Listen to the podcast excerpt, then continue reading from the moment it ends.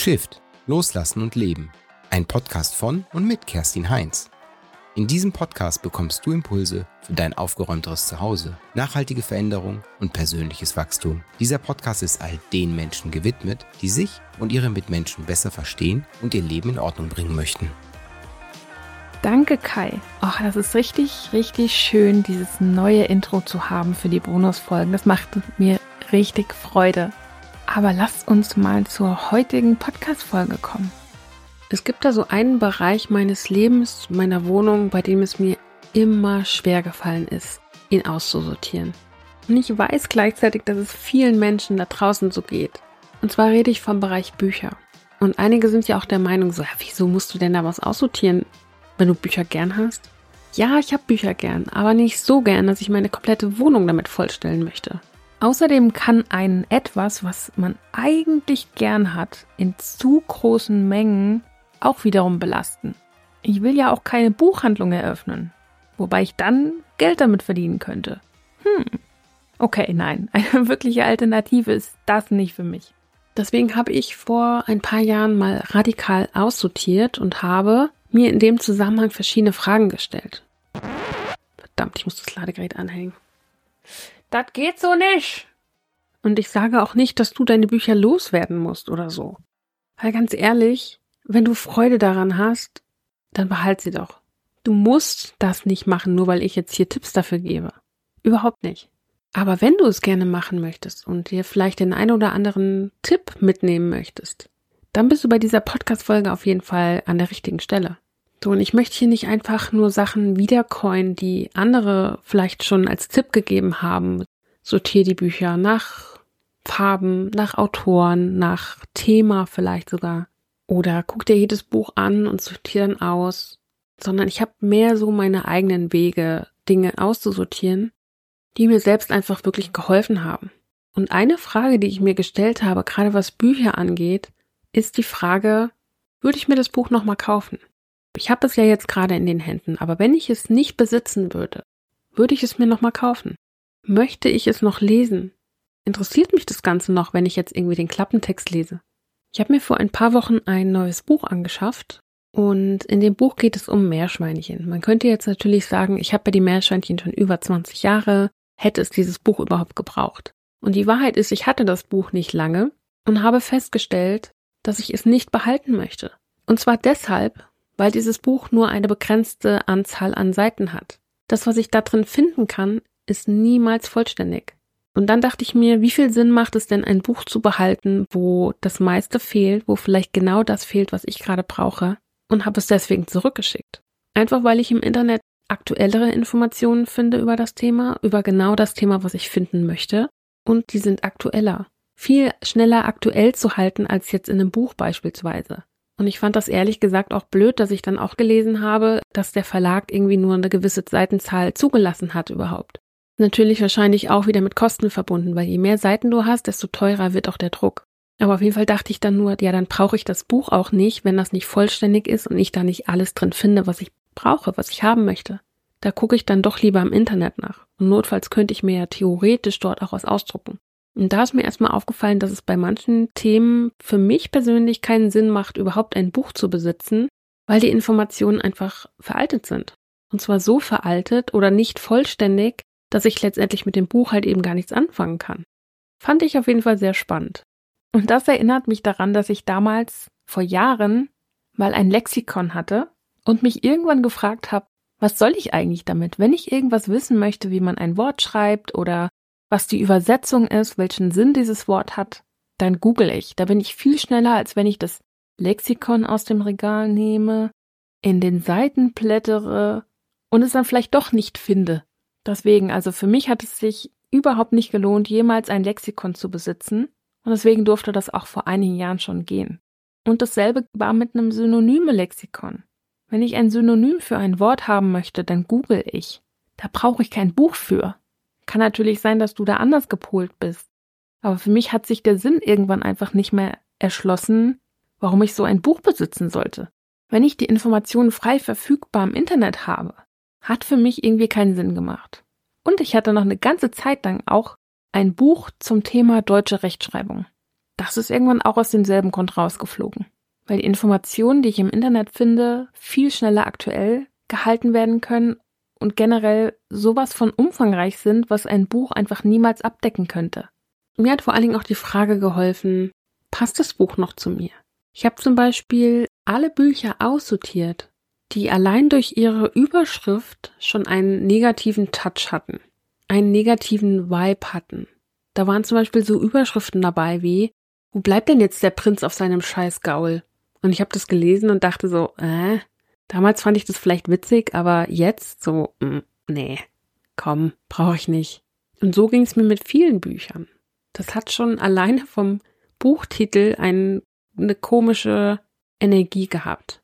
Und dann war so die Frage, möchte ich mich damit umgeben? Und das ist nur ein Beispiel von vielen. Ich hatte auch andere Bücher, die irgendwie in eine ähnliche Richtung gingen. Die Welt ist nicht immer Freitag.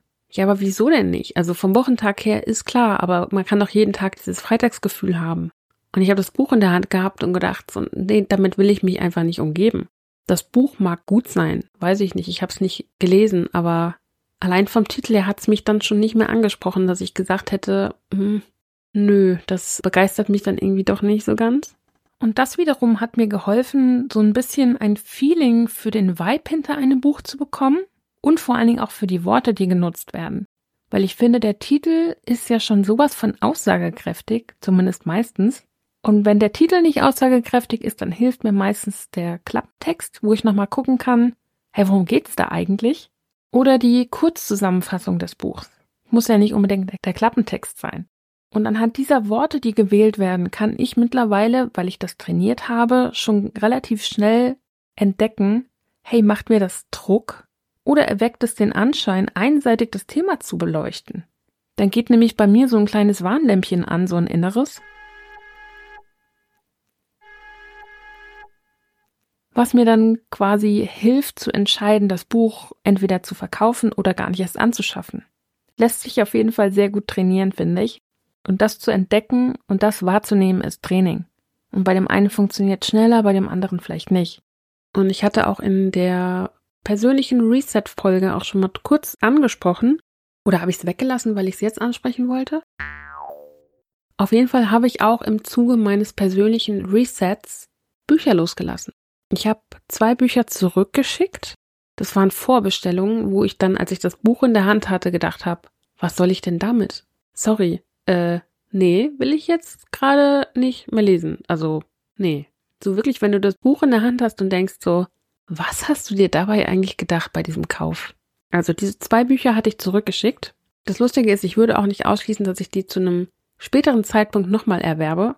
Aber jetzt gerade war das ein eindeutiges Nein. Und ich habe ein Buch an eine Bekannte zurückgeschickt, das ich schon, ich glaube, vor der Pandemie ausgeliehen hatte, nie gelesen habe und das jetzt quasi auch so im Zuge des Resets einfach auch als offenen Loop angesehen habe und ihr zurückgeschickt habe. Sie hat sich daraufhin auch gemeldet und bedankt und gefreut. Das fand ich schön. Ja, manchmal hat man eben auch in Sachen Büchern irgendwie noch so lose Enden, wo man vielleicht wirklich ein Buch da liegen hat, was man ausgeliehen hat vor einiger Zeit und noch nicht zurückgegeben. Und ich habe dieses Buch ungelesen zurückgeschickt. Das ist vielleicht auch noch ganz interessant für den einen oder anderen, weil ich mich einfach an dem Punkt dazu entschieden hatte, dieses Buch nicht mehr lesen zu wollen. Ich wollte es einfach nicht mehr lesen. Ich wollte es lesen, als ich es bekommen habe, aber danach nicht mehr. Und das musste ich mir eingestehen. Da musste ich auch ganz hart ehrlich mit mir selbst sein. Und es war wirklich teilweise hart, die Entscheidung, die ich da getroffen habe. Es sind zwar kleinere Entscheidungen, also da stirbt jetzt niemand, wenn ich mich da jetzt irgendwie anders entscheide oder was auch immer. Da passiert nichts und gleichzeitig passiert doch sehr viel. Gerade so in mir. Und mir tat es richtig gut, dieses Buch wieder zurückzuschicken. An denjenigen, dem es eigentlich gehört. Und auch die zwei Bücher, die ich zurückgeschickt habe. Ich fühle mich null schlecht deswegen. Ich hatte die Entscheidung getroffen, als ich das Buch bestellt habe. Und dass dann drei Monate später, wenn das Buch bei mir ankommt, ich dann kein Interesse mehr habe, das konnte ich ja nicht wissen. Aber ich fühle mich auch nicht schlecht dabei, wenn ich das Buch jetzt wieder zurückgebe oder wenn ich das Buch vor allen Dingen auch ungelesen zurückgebe. Wer schreibt mir denn vor, dass ich das Buch jetzt auch zu lesen habe? Niemand. Ich selber bestimme das. Ich habe auch das ausgeliehene Buch nicht gelesen.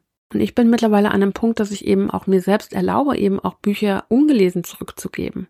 Und das ist okay. Vielleicht muss ich mir eingestehen, dass ich gar nicht die Zeit habe, das wirklich zu lesen dass ich nicht die Energie habe, um das aufzunehmen, was in dem Buch drin steht, oder damit aktiv zu arbeiten, je nachdem, was es für ein Buch ist. Oder ich schicke es zurück, weil ich merke, ich möchte es mir lieber selber als Nachschlagewerk kaufen. Ich gebe das ausgeliehene Buch zurück und kaufe mir das Buch selbst. Kann ja auch passieren. Anything can happen. Es ist alles möglich. Und gleichzeitig finde ich es aber auch total schade, dass wenn wir uns dazu entschieden haben, okay, das und das Buch möchte ich gehen lassen, dass wir halt eben oft nichts mehr dafür kriegen. Das Buch verliert an Wert, sobald es gedruckt ist, sobald es gekauft wurde und irgendwo im Regal steht. Und das ist schade. Ich bin ja auch total interessiert an so Sachen, die mit Neurologie zusammenhängen, mit den Nerven und Gehirnforschung und so. Also das ist alles irgendwie total spannend für mich. Und dann habe ich ein Buch entdeckt, was 160 Euro kostet. Und ich dachte so, ich habe noch nie ein Buch gekauft, was so teuer ist. Ich werde es auch nicht kaufen, vermutlich. Das könnte tatsächlich ein Buch sein, was nicht so schnell an Wert verliert, einfach weil es bei der Anschaffung schon sehr teuer ist. Aber man weiß es nicht. Vielleicht ist es irgendwie ein ganz besonderes Exemplar. Ich habe es nicht genauer verfolgt. Vielleicht hätte ich das mal tun sollen. Aber ich finde, wir sollten uns da auch nicht schlecht fühlen, wenn wir jetzt mal ein Buch in die Papiertonne kloppen. Also natürlich hat das Buch mal was gekostet und es hat sehr viel Arbeit drin gesteckt, das überhaupt zu produzieren. Und vielleicht ist es auch wenig wertschätzend. Vielleicht haben wir ja auch die Möglichkeit, es in den Bücherschrank zu stellen. Zumindest wenn es nur eine Handvoll Bücher sind, ansonsten wird wahrscheinlich der Schrank überfrachtet. Das ist der einzige Punkt, wo ich mich ein bisschen dran störe, dass halt wirklich die Bücher, wenn man sie gekauft hat, nichts mehr wert sind. Oder oftmals nichts mehr wert sind. Also ein paar davon sind ja dann doch noch irgendwie gefragt und werden auch angekauft von Rebuy, Momox und wie sie alle heißen. Aber für die meisten Bücher gibt es halt noch nicht mal irgendwie diese 25 Cent oder 15 Cent sind es, glaube ich, mittlerweile. Das ist das Einzige, was mich echt daran stört, dass wenn man Bücher aussortiert, dass man denen kein zweites Leben oder sowas ermöglicht, ermöglichen kann oder sie irgendwie verkauft bekommt, noch ein paar Cent dafür kriegt, sondern dass die meisten Bücher eben absolut nichts mehr wert sind. Muss man wirklich so sagen. Und bevor ich dich hier in dieser Folge vollkommen frustriere, weil ich erzähle, wie schwierig das ist, die Bücher loszuwerden bzw. zu verkaufen, habe ich noch eine Idee für dich, womit du vielleicht ein bisschen Zeit sparen kannst beim Bücherverkauf. Weil es ist ja schon irgendwie ein bisschen blöd, weil man jede App einzeln nutzt und dann bei Momox einscannt und bei Rebuy einscannt und wie sie alle heißen. Das geht einfacher. Und zwar gibt es die App Sell for More. Bücher verkaufen. Wenn du Bücher verkaufen eingibst, findest du die App auf jeden Fall. Ich schreibe aber auch nochmal den Namen in die Show Notes rein, um ganz sicher zu gehen. Weil das ist nämlich eine Vergleichsplattform. Du scannst das Buch, also den Code von dem Buch einmal ein dort und kriegst dann unten angezeigt, bei welchem Anbieter du das meiste Geld für das Buch bekommst. Finde ich eine super Sache, gerade wenn du irgendwie frustriert bist, weil du es bei jedem einzelnen einscannen musst. Musst du nämlich eigentlich gar nicht. Das möchte ich dir an der Stelle auf jeden Fall noch mitgeben. Ich finde das nämlich echt eine super Sache.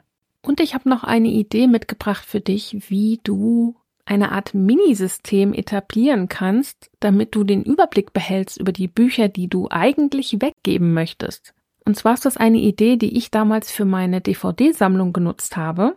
Und zwar habe ich mit Klebepunkten gearbeitet. Ich hatte rote, grüne und gelbe Klebepunkte genutzt, die findest du im Bürofachhandel, und habe dann Punkte verteilt. Grün war das, was bleiben durfte, gelb war das, wo ich nochmal gucken wollte, und rot war das, was ich verkaufen wollte. Und ich hatte noch blau für die Sachen, die schon eingestellt waren zum Verkaufen. Fand ich auch insofern eine ganz gute Idee, weil ich dadurch natürlich auf den ersten Blick gesehen habe, was ist hier eigentlich gerade Sache. Bietet sich natürlich auch für Bücher an, da kannst du prima den Buchrücken dafür nehmen. Aber nichtsdestotrotz hoffe ich, dass du aus dieser Folge für dich trotzdem was mitnehmen konntest, auch gerade an Fragen, die dir beim Aussortieren helfen können. Vielleicht nochmal ein anderer Ansatzpunkt, den ich dir hier mitgegeben habe. Ich hoffe zumindest. Und für diejenigen von euch, die bis jetzt dran geblieben sind und gerade dabei sind, ganz fleißig auszusortieren oder gerne demnächst damit beginnen möchten, habe ich auf jeden Fall noch den Hinweis auf die Show Notes. Dort findet ihr nämlich ein Dokument, den sogenannten Ordnungsplan, den ihr runterladen könnt und mit Leben füllen. Das Dokument kostet euch nichts, ihr könnt es einfach runterladen und für euch nutzen, wann immer ihr wollt. Es ist undatiert, ihr könnt jederzeit starten damit und es kann euch helfen, dran zu bleiben. Der Gedanke dahinter ist einfach 31 Tage lang etwas durchzuziehen und du musst nicht zwangsläufig Bücher aussortieren, sondern du kannst den Plan für alles nutzen, was du gerade aussortieren möchtest. Das Ganze ist unabhängig von Zeit, Inhalt und Startdatum. Im Prinzip ist es einfach eine leere Tabelle, die du mit Leben füllst. Wenn du Lust hast, lad dir das Dokument auf jeden Fall runter. Und dann wünsche ich dir happy aussortieren von Herzen eine wundervolle Adventszeit. Lass es dir gut gehen. Und bis ganz bald. An dieser Stelle bleibt mir nur zu sagen, vielen Dank, dass du dir die Zeit genommen hast, bis hierhin zuzuhören. Ich hoffe, du hattest eine schöne Zeit beim Lauschen dieser Podcast-Folge. Für Fragen, Feedback und Folgenwünsche erreichst du mich entweder per E-Mail an podcast.kerstinheinz.de oder über Instagram an Ordnung-nur anders. Diese und weitere Informationen sowie alle Links zu dieser Folge findest du wie immer in den Show Notes. Ansonsten hörst du mich am Montag in zwei Wochen ab 7 Uhr morgens wieder. Falls sich da zeitlich irgendwas unplanmäßig verschieben sollte, findest du die Informationen ebenfalls in den Show Notes. Bis dahin wünsche ich dir eine ganz wundervolle Zeit. Bis dann. Ciao.